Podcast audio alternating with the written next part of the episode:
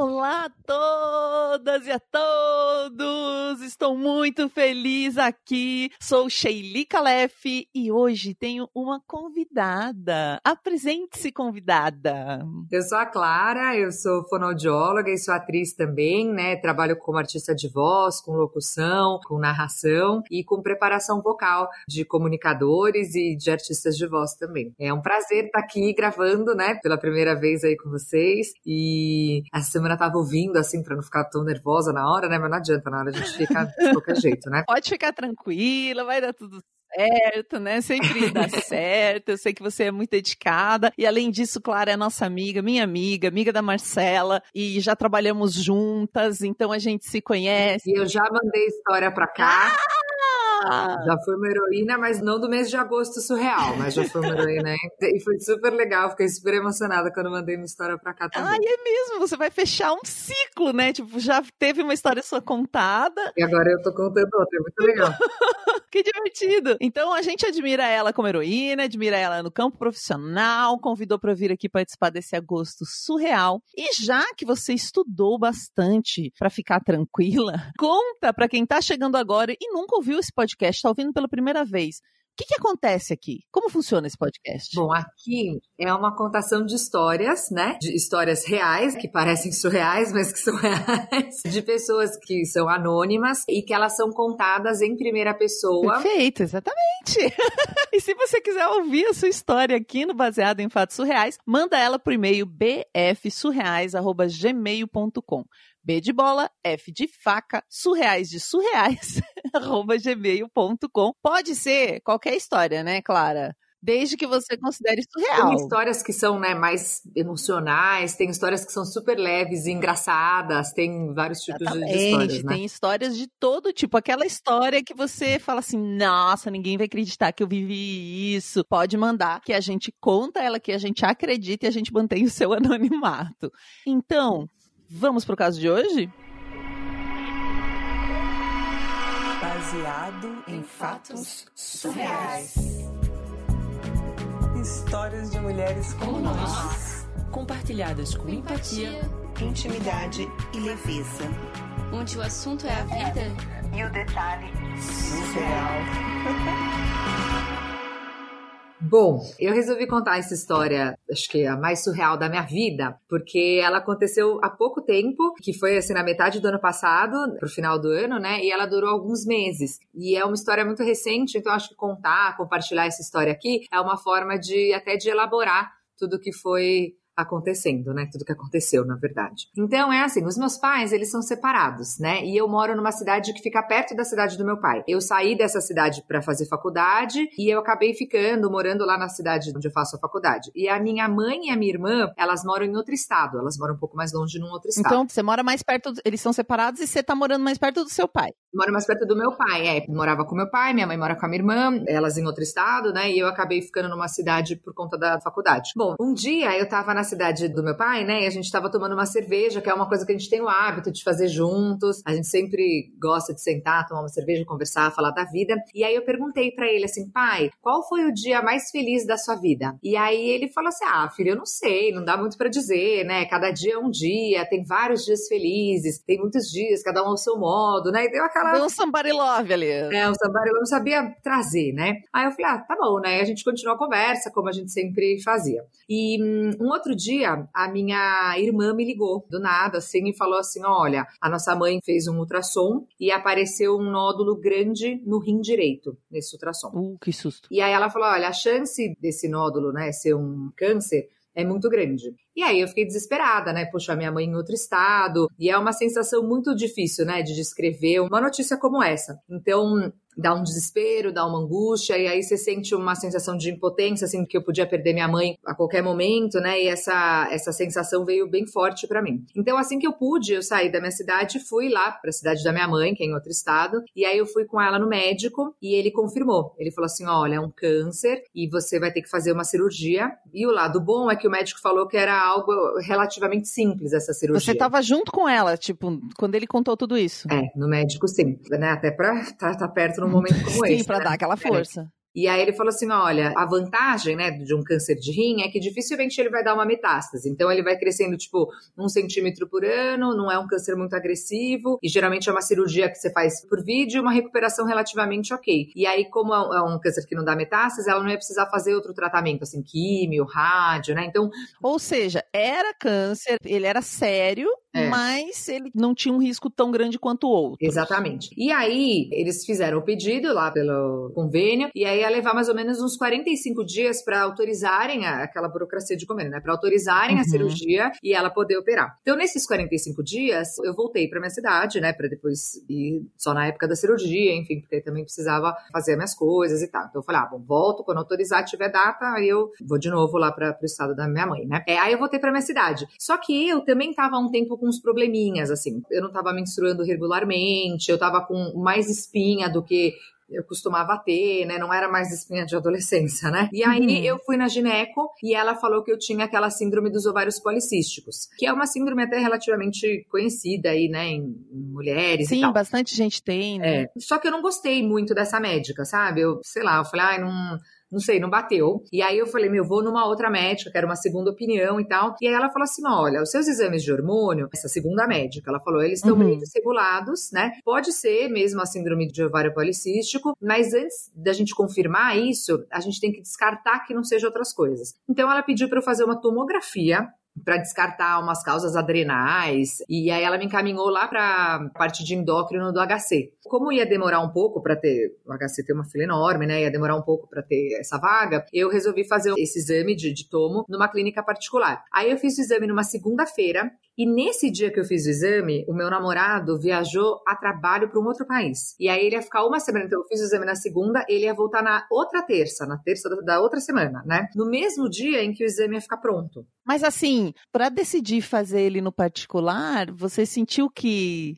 Por que, que você decidiu fazer no particular e não esperar ela te falou, dá, corre com isso? Não, é ela falou só assim, ó, a gente quer descartar outras causas para confirmar. Ah, e tem umas coisas que a gente não sabe explicar, né? Eu acho que é uma coisa, ah, vai lá e faz. Eu acho que também tem a ver com essa coisa de, ah, o HC tem aquelas filas, às vezes você passa meses, meses e sabe, sei lá, eu também já queria estar tá boa, tinha que 45 dias tinha que voltar lá para minha mãe, entendeu? Então, É, às vezes também você já tava ali, ah, melhor verificar, tu fazer um check-up também, né? É. Quando alguém fica doente perto, a gente dá E um... naquela coisa de, sabe, não esperar mais, assim, ah, tá bom, tem que descartar, então vamos descartar logo as outras coisas, sabe? Então. Você é prática. É, exatamente. Bom, aí eles me ligaram na quinta-feira, meu namorado ia voltar só na outra terça. Na quinta-feira eles falaram que o exame estava pronto, que o exame ficou pronto antes do prazo e tal. Aí eu fui buscar na clínica, né? E quando eu abri o exame, tava escrito assim, que a gente sempre abre o exame, a gente nunca espera o médico, Sim, né? mesmo sem entender nada, a gente tá lá abrindo exame, eu sou dessas também. Aí eu fiz isso, e aí tava escrito que tinha um tumor de 7 centímetros do lado direito na glândula suprarrenal, que é uma glândula que fica em cima do rim, né? Olha lá, minha mãe tava com um tumor no rim, né? Mas isso é enorme. É muito grande. Eu fiquei desesperada, meu namorado viajando, eu tava sozinha, e aí eu fui lá, né, pro pai Google pra pesquisar, tipo, tudo sobre tumor de adrenal. E aí é aquela coisa que quando a gente não conhece uma doença, você vai pesquisar, quanto mais você lê, mais você vai ficando desesperado, né? E acho que eu li assim um monte, mas um monte, um monte de artigo científico e não científico que eu encontrei. Então, saí clicando em tudo. Pra você ter uma ideia, eu até baixei um livro de endócrino para saber, tipo, tudo o que significava esse tumor. Aff. Inclusive, se você, assim, tiver curiosidade, falar assim, ah, vou saber o que, que é isso, e der uma gulgada, assim, em câncer suprarrenal, sabe? Você vai ver que eu não tô exagerando, é surreal, assim. E aí, o que eles falam, o que eles mais falam sobre gravidade das coisas, é que um tumor que fosse acima de 5 centímetros, ele já é tratado como câncer. E o meu ali, né, tipo, eu achando que era síndrome do ovário policístico, era um tumor de 7 centímetros. E pelo tamanho do meu tumor, ele já seria classificado como um câncer em estado 2 e que o pior, que me deu maior desespero, que só 10 a 15% das pessoas que têm esse tipo de tumor ficam vivas mais de 5 anos. Ai, nossa, me deu até um arrepio, é, assim, um negócio imagina, eu no, ali no na peito. hora e com a minha mãe, né, passando tudo isso e, e, eu, sei lá, achando, né, tô indo lá na gineco porque tô com isso. Como é que você ia falar isso pra sua mãe, é, né? Foi, foi surreal. E aí eu contei para alguns amigos antes de contar para as minhas amigas e é impressionante, né, como as pessoas, elas não dão conta de ouvir uma notícia que seja pesada. Então, sempre que eu contava, sempre aqueles amigos mais próximos assim, pra você desabafar e tal. Uhum, Eles falavam uhum. assim: não, não vai ser nada, você vai ver. Aí vem tudo, né? Ah, milagre. Não, tá tranquilo. Só que tava lá, meu, tumor de 7 centímetros, né? E é claro que eu acho que as pessoas têm essa negação da tragédia, sei lá, pra ajudar, né? Mas aí a gente acaba. assim, Pra mim, era uma sensação assim: nossa, as Uhum. pessoas não estão me entendendo, como se elas não tivessem, não valorizando aquilo que eu tô contando, né? E que era um dado ali real e tal, Uhum. enfim. É difícil, eu acho que eu vi notícia difícil. É, é difícil, É difícil. A gente não sabe como é, gente, acho que não é por mal, às vezes a pessoa só tá lá, Com né? certeza. E assim, pra mim era difícil que eu falava assim, ó, as pessoas não estão querendo, né? Estão negando, não estão querendo me compreender, porque eu tinha lido um monte de coisa, né? É, e eu sabia que dificilmente não ia ser nada, entendeu? Bom, aí tem uma amiga minha que ela é médica. E aí ela, ela falou, eu acho a coisa que mais me ajudou, assim. Eu sempre falava pra ela: olha, Joana, taxa de sobrevivência pra isso é mega baixa. No tamanho que tá o meu tumor, só 10% das pessoas vivem mais de 5 anos e tal. E aí depois de. Você falando pra sua amiga. Eu falando pra ela. Porque você já tinha virado especialista, né? Você já tava num grau, já tava doida, né? Falou, miga, tô vendo aqui, vou morrer. Exatamente. E aí, primeiro ela disse, né? Mas você ainda nem foi no médico, né? E aí, quando ela sacou que, tipo, ah, tá, você é mais uma que tá, né, tipo, minimizando o negócio, acho que ela viu que isso não tava mais funcionando. E aí, ela, enquanto médica, né, falou: ela falou assim: olha, tá bom, eu não sei nada sobre esse tipo de tumor, tumor adrenal, mas se você tá me dizendo que só 10% sobrevive, você pode estar nesses 10%, não é 0%, é 10%. Então, tipo, confia que alguma chance tem, né? E eu acho que aquilo foi, assim, o que mais me ai, fez segurar um pouco a onda. É assim, ah, tá bom, né? Uhum. De fato, são 10%, eu tenho alguma chance de estar entre esses 10. Aí, no final de semana, né, meu namorado ainda tava viajando, ele não sabia de nada, porque ele tinha ido viajar lá na terça, Você né? também não ia, não quis dividir com ele isso. É, imagina, eu vou ligar pro meu namorado, ó, vou morrer daqui a 5 anos, né? Tenho 10% de, de chance de viver. E aí eu fui pra casa do meu pai, junto com a minha tia. E aí pra ele eu já tinha contado sobre o tumor e tal, e lá foi super legal, assim, que eu recebi um mega apoio da minha família, né? E de lá, quando eu tava na casa do meu pai, eu liguei pra contar pra minha mãe e pra minha irmã. E eu achei que a minha mãe até ia reagir mal, sabe? Mas ela foi bem humorada, e a primeira coisa que ela falou, ela falou assim, ah, sou invejosa, né? Do tipo, tá querendo me copiar, né? Tipo, tá ali pertinho, né? Renal pra renal, enfim. E ela até achei que reagiu um pouco melhor, assim. Aí no dia seguinte, que eu conversei com a minha mãe, era um domingo. Gente, eu quero essa mãe, porque a minha mãe, acho que ela teria. A mãe, ela quer te consolar, né? É na hora H que você quer acalentar e você nem sabe como vai reagir, não é? Uhum. Acho que no fundo ela devia estar assim, em pânico também, desesperada, mas aí na hora, né, precisa dar aquele conforto que também só a mãe sabe dar, né? Acho que tem um pouco disso. Conhecem a gente, né? Exato. No dia seguinte, que era um domingo, eu fui na feira com meu pai, né? E aí, enquanto a gente tava com meu pai, com a minha madrasta e com a minha tia. E aí a gente foi comer um pastel. E aí, quando a gente foi comer o pastel, a minha irmã me mandou uma mensagem falando que ela tinha tido um sonho. Hum. E um sonho que ela estava indo numa fazenda de um professor que ela super admira. E aí ela tinha herdado umas terras nessa fazenda. E ela ia destinar, tipo, pra reforma agrária. E lá tinha um monte de árvore de manga. E aí o professor dela, esse que ela super admirava, dava uma manga pra ela e ela comia. E ela falava assim: Meu, é a melhor manga que eu já comi na minha vida. Ela disse pra mim nessa mensagem que naquele momento que ela comia essa manga, ela sentiu uma esperança, tipo, muito grande. E ela acordou com uma sensação de que assim vai dar tudo certo pra você e pra mãe.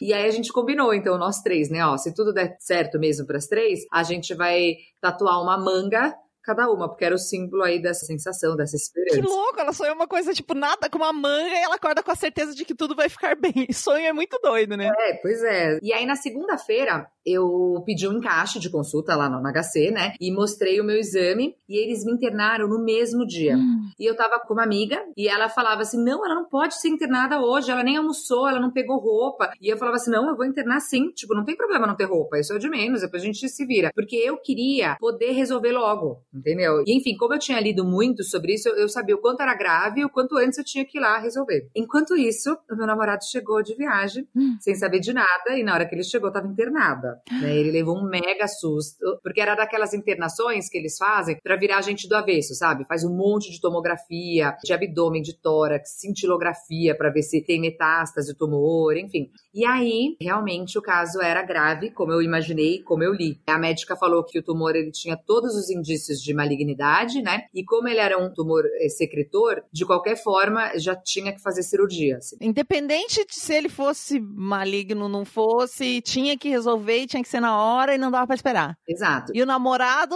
saiu com a namorada saudável, voltou, o namorado tá internado. Internada, exato. E como ele tinha muito risco, né, todos esses indícios de ser maligno e tal, eles falaram que tinha que ser uma cirurgia tipo aberta. Então não dá pra ser essas cirurgias por vídeo, né? Tinha que ser uma cirurgia Ah. aberta pra poder tirar o tumor inteiro, porque aí você diminui o risco de metástase e tal. Então eles falaram assim, ó, tudo diferente daquilo, né, que minha mãe tinha dado de notícia. Eles falaram, ó, provavelmente o seu caso é cirurgia aberta, você vai ter que fazer químio, porque é um tumor complicadinho, né? Quando o médico fala que é um tumor complicadinho, é que é a coisa feia mesmo, né? E ele falou assim que um tumor nesse lugar, acima de 6 centímetros, né? Lembra que o, que o meu era 7. Uhum. É, só 15% desses tumores eram benignos, né? E que o meu tumor, além de tudo isso, ainda tinha outros indicadores, assim, de malignidade. Então, ser secretor de hormônio, a característica da imagem que eles pegam nos exames, sabe? Então, ele tinha 5% de chance de ser benigno. Bom, durante a internação, esse tempo que eu fiquei internada, o horário para visitar era de tarde, mas o meu namorado entrou em pânico, né? Ele sempre arrumava um jeito de entrar em vários horários. Ele entrava escondido pelo ambulatório, ele falava que ia Tipo- fazer louco, né? Ia fazer uma entrevista, buscar um remédio pra mim, enfim. Virou médico. Eu só vim fazer uma entrevista, quero vir trabalhar Pra aqui, estamos burlar, esperando. Pra burlar e me ver. Lindo, né? Enfim, coisas que a gente vai descobrindo numa situação como essa. Teve um dia que ele chegou, tipo, super diferente. Ele não tava parecendo tão preocupado, sabe? Ele tava sorridente, tava assim, com brilho nos olhos. E aí ele Hum. falou pra mim que antes dele dormir, ele se olhou no espelho profundamente, assim, e ele teve uma visão.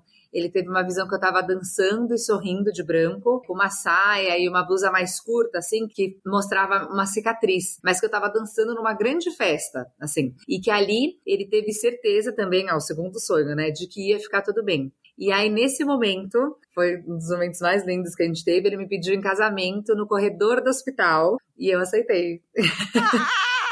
Lindo, né? gente, fiquei emocionada. Que coisa mais fofa. Pois é, eu fiquei muito feliz e, e, ao mesmo tempo é uma sensação muito louca, assim, porque eu falava assim, gente, será que é justo eu casar com ele, sendo que eu posso morrer em cinco anos, né? Então, tipo, será que é justo eu fazer isso com ele, né? Eu tava feliz com o pedido, mas também fiquei confusa, assim, né? Bom, depois de duas semanas que eu fiquei internada, eles me deram alta, porque aí a alta era para eu esperar, para eu me preparar para o dia da cirurgia. Uhum. E aí ia ser algumas semanas depois. Ao mesmo tempo que tudo isso, né, que eu, enfim, fui internada, descobri meu tumor, foi pedido em casamento e tal, ao mesmo tempo a minha mãe estava esperando lá o convênio, né, autorizar Ai, é a mesmo, cirurgia. gente? O começo da história. Meu Deus, tem a sua minha mãe mãe. esperando o convênio autorizar a cirurgia dela. E ela até teve a oportunidade, assim, de marcar a cirurgia dela antes da minha, mas ela não quis. Ela pediu pro convênio lá uma data que fosse depois da minha cirurgia para ela poder ficar comigo, coisa de mãe, né? Sim. E aí a cirurgia dela ficou agendada 10 dias depois da minha. Pois é, durante essa espera, assim, de cirurgia, eu fui no terreiro de Umbanda com uma super amiga, que era aquela mesma amiga que não queria que eu. Que eu internasse porque eu não tinha roupa, né? Sim. Aí a gente foi, eu, essa minha amiga e o meu namorado no terreiro de Umbanda. Eu não sou um bandista, mas eu acho legal, assim, eu simpatizo. E eu acho bonito, assim, o tambor, todos os rituais da Umbanda, acho bem legal. E naquele dia que a gente foi, era um dia de preto velho, que é um tipo de entidade que tem na Umbanda. E aí eu fui falar com essa entidade e eu contei a minha história e a entidade me falou, assim, várias coisas super bonitas. E entre elas, ela me disse que eu tinha tido essa história e esse problema de saúde junto com a minha mãe, né, ao mesmo tempo com a minha mãe, porque nós duas, a gente tinha uma ligação muito forte. E aí ele me falou que e isso ficou muito guardado pra mim, assim, que a gente adoeceu juntas como uma forma de uma cuidar da outra. Hum. E que minha mãe, a partir de então, ela se cuidaria em dobro. Então ela ia aguentar muito firme pra ela poder ficar do meu lado, né? Então ela se cuidaria por ela e se cuidaria por mim também. E aí ele disse, ele dá tipo a sua tarefa, assim. Então eu tinha que acender duas velas brancas, que era uma pra mim e uma pra minha mãe, e que no dia da cirurgia eu deveria chamar o preto velho para ele ir guiar o médico que iria operar. E aí ele falou assim: olha, e no dia da cirurgia da sua mãe, chama também que o preto velho vai estar lá. Quando eu saí do terreiro, né, super correndo, mandei uma mensagem para minha mãe contando o que ele tinha falado, e ela, que era uma teia fervorosa, né, em seguida ela me mandou uma foto de duas velas acesas eh, que ela já tinha acendido para nós duas. Acho que no momento como esse, né, você passa a acreditar Sim. em várias coisas. Né, ao mesmo tempo desacredita em tudo e, e mexe muito com a nossa fé. Bom, chegou o dia da cirurgia e ela aconteceu e deu tudo certo, né? A primeira coisa que eu lembro quando eu acordei da cirurgia foi de ver a minha mãe lá comigo e eu falei para ela, falei assim: "Mãe, eu esqueci de chamar o preto velho". E aí ela falou assim: "Olha, eu chamei para você, filha. Fica tranquila, né? Eu chamei o preto velho para você". Então, eu tive alta, aí eu fui para casa, minha mãe ficou alguns dias comigo depois da cirurgia e aí ela tinha que voltar porque por causa da cirurgia dela, né? Sim! E que eram 10 dias depois só. E aí eu pedi para os médicos para eu poder viajar para a cidade dela, mas eles não acharam legal. Eles falaram assim: imagina, você fez uma cirurgia grande e não é prudente você, você ir lá para sua mãe. Então, viajar tão pouco tempo depois não ia ser muito bacana. No dia da cirurgia dela, eu e meu namorado, a gente acendeu as duas velas e a gente ficou meditando na sala. E aí, nesse dia, eu lembrei de chamar o preto velho, né? E pedir para ele ficar, ó, fica com a minha mãe, cuida dela, igual ela pediu para ele cuidar de mim. E a cirurgia dela também foi um sucesso. O câncer dela foi tirado inteiro, ela ficou ótima e ela vive super bem até hoje aí com seu um rim e meio, né? Uhum. No meu caso, ele era mais complicado do que o dela, né? E a minha cirurgia já tinha rolado, tinha dado certo, mas ficava o pensamento assim, o que, que vai ser de mim, como que vai ser esse tratamento daqui para frente. No primeiro retorno médico depois da cirurgia, eles falaram que a biópsia ainda não tinha saído e que aí eles precisavam do resultado dessa biópsia para poder decidir o tipo de tratamento que eles iam fazer. Tá. Mas de novo eles me falaram, olha, provavelmente, né, você vai ter que tomar um quimioterápico por uns cinco anos. E esses remédios de quimioterapia, eles têm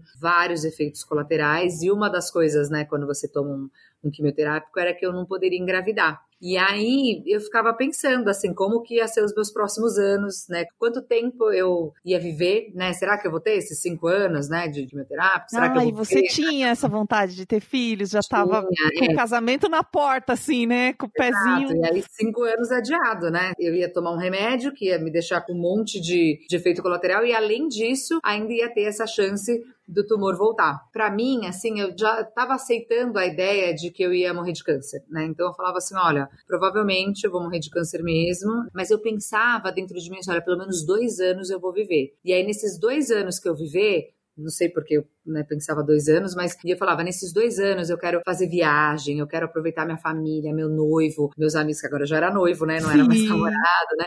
E não sei assim te dizer, mas acho que com tudo a gente vai se acostumando, sabe? Até com a ideia de morrer perto. Então, já me sentia um pouco acostumada com, com isso. Só, olha, eu não vou viver muito, então o tempo que eu viver, eu quero aproveitar essas coisas, né? Viajar, minha família, as pessoas que eu amo perto de mim. Ai, você tá contando essa história, eu não tô aguentando, gente. Eu tô chorando, não tô conseguindo lidar com essa história. Pois é. E aí um dia eu tava dormindo de tarde, né? Sei lá, dei uma cochilada à tarde, e aí eu acordei com três ligações perdidas do meu pai. Eu achei muito estranho, porque ele não é uma pessoa de ficar insistindo, sabe? De ficar me ligando várias vezes. E aí eu pensei que tinha acontecido alguma coisa, Sim. né? Porque, sei lá, enfim, também já o histórico não tava, né, dos mais motivadores. E aí eu liguei pra ele de volta, quando eu vi essas três ligações, e ele tava super emocionado. E aí ele me falou, a primeira coisa que ele falou foi: Filha, você lembra quando você me perguntou qual tinha sido o dia mais feliz da minha vida? E eu não sabia responder, né? Fiz o Somebody Love lá. Agora eu sei, é hoje. Porque o seu tumor é benigno. Uma amiga dele que trabalha dentro do HC tinha visto o resultado do exame e contou pra ele. Então eu tava entre os 5% que tinha esse tumor benigno, né? E aí foi muito emocionante. E ele que te contou, ele que te deu. Ele que me contou, acho que foi muito simbólico, né? Porque ele nunca soube me responder esse dia mais feliz e ele falou de uma forma muito pontual, assim. E aí hoje eu tô bem. Eu, a minha mãe e a minha irmã tatuamos a manga, né? Como virou, todas nós temos uma tatuagem de manga. E eu agora tô assim, não vendo a hora dessa quarentena acabar para eu poder viajar pelo mundo e viver. E hoje eu espero que eu possa viver aí muito mais do que esses dois anos que eu inicialmente imaginava depois de descobrir que eu tô entre os 5% aí, que era benigno.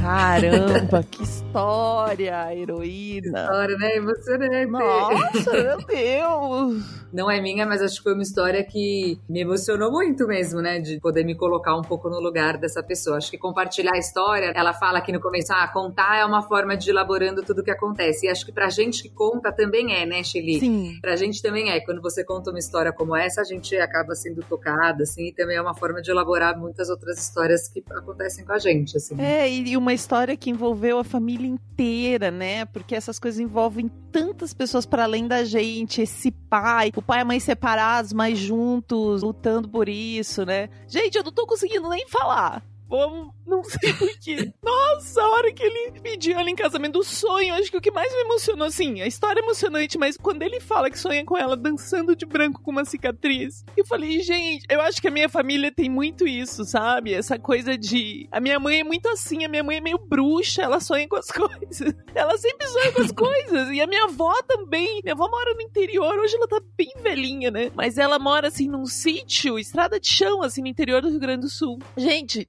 te internet, imagina, telefone chegou esses dias lá. E um dia minha mãe teve uma crise de rim, né? Que teve que ser internada, que é essa dor de rim insuportável e tal. E a minha avó não levanta lá e comenta com meu tio que morava com ela, falou: liga pra Cleci ver se ela tá bem. E olha, minha avó, Tipo, imagina a ligação. Minha avó liga pra Cleci porque eu sonhei que ela tava andando de costas. E geralmente dá uma dor nas costas, né? E a minha mãe. E foi numa viagem que minha mãe tava fazendo com meu pai. E foi uma coisa louca, assim, foi mais ou menos isso, que a minha avó lá do nada, minha avó acorda. Tem umas coisas que é só famílias, né? Assim, tipo. É isso, a família sabe, a família participa. Eu acho que é por isso que a gente se emociona tanto, porque aí é uma maneira da gente se conectar também com a nossa família e quantas histórias que a gente tem e que é a sua família ali, que é a testemunha e que tem, né, essas intuições, essas palavras, né, essa ligação, né, pra falar, ó, é o dia mais feliz da minha vida, A né? pessoa que te ama, né? Também esse namorado que vai entrar pra família, né? Porque senão. Ai, chegou a hora. Esse é aquela hora, né? Porque você fala. Imagina, um pedido de casamento do hospital. Fiquei emocionadíssima. Falei, gente, que lindo, né? E que lindo amor, né, Shelly? Que a gente é tão descrente hoje em dia. E aí você, numa situação assim super adversa, a galera gosta tanto de falar, né? Ah, homem não presta. E aí você começa a acreditar nas pessoas. Não, não, tem um monte de gente que presta sim, né? E, infelizmente tem os que não prestam também, mas tem um monte de gente que presta sim e que vive um momento desse e ainda consegue, né, trazer coisas positivas, assim, num momento como esse, emocionar. Total, total. E, e o medo dela, né? De tipo, aceitar. Será que ele tá fazendo isso que eu tô doente? Será que. Mas o amor ele não tem explicação. Você tem toda a razão. Acho que é excelente terminar o nosso caso de hoje com essa frase, né? Que dá pra acreditar no amor e ele vai, ele vem e nos inunda e dane-se a lógica nessa hora. Muito, muito obrigada, heroína, por ter mandado essa história. A gente ficou muito Obrigada feliz. mesmo, amei. Muito, Quando você me mandou e eu li, eu já eu escrevi, amei a eu história. vi essa história, achei ela tão fofa. Falei, vou mandar essa pra você. Muito obrigada, Achei Clara, por linda. ter contado essa história aqui, né? Essa história que é de outra Eu pessoa, não é da. Clara, mas ela conseguiu colocar toda a emoção dela. Muito obrigada. Conta pro pessoal que tá aqui como é que a gente te acompanha, como é que a gente te encontra. Bom, para vocês me acompanharem, tem meu Instagram, que é clararrocha.voz, e tem meu site também, que é clararrocha.com.br. Fala um pouquinho sobre mim, mas acho que é mais fácil de me acompanhar aí no Insta, que sempre tem alguma alguma novidade. Queria te agradecer, Shelly, pelo convite. Amei poder contar, poder, acho que é uma maneira, né, a gente que, até como atriz é isso, né, o teatro faz a gente contar histórias e se colocar no lugar dos outros, assim. Então, a beleza desse podcast de vocês é a gente treinar a nossa empatia com tantas histórias com as heroínas aí que, que mandam as histórias. né? Foi um prazer. Exatamente. Ai, muito obrigada. E eu quero agradecer também, além de agradecer você, agradecer nossa heroína, agradecer todo mundo que tá nos ouvindo agora e que nos acompanhou na live. Então, se você quiser nos conhecer, conhecer a Clara, você pode ir lá no nosso Instagram, BFSurreais, e ver essas imagens ou no nosso YouTube. Quero agradecer nossos apoiadores, que são pessoas como você que está nos ouvindo e que contribuem mensalmente ou fazem uma doação única para que esse podcast possa chegar até a sua casa e conectar muitas pessoas através de histórias de vida. E são essas pessoas que eu vou homenagear agora, vou ler o nome delas aqui, de trás para frente, como eu gosto de fazer. Vamos lá. Samara Cris Marques, Rosiana Roecker, Rodolfo Souza, Renato Chiquito, Regina Guimarães, Rayane Menezes, Pietro Moreira, Pablo Vasques, Michele Menegari, Melissa Costa, Max Nunes, Marta Batilli, Mariana Diniz, Luísa Achê, Luciana Machado, Letícia Santos, Leandro Yamaguchi, Kaique Novaes, Juliana Marques, Júlia de Paiva, Hugo Ballarini, Heloísa Takats, Gabriela Coelho, Gabriel Marreiros, Fernanda Galdino, Desenvolvimento Artístico, Bruno Kimura, Brenner Bacelli, Bárbara Murakawa, Arthur Peixe, Ana Terra, Américo Santos, Amanda Magalhães, Amanda Franco. Um beijão, um agradecimento meu e da Marcela para todos vocês. E Até o próximo caso surreal. Esse podcast foi editado por Domênica Mendes.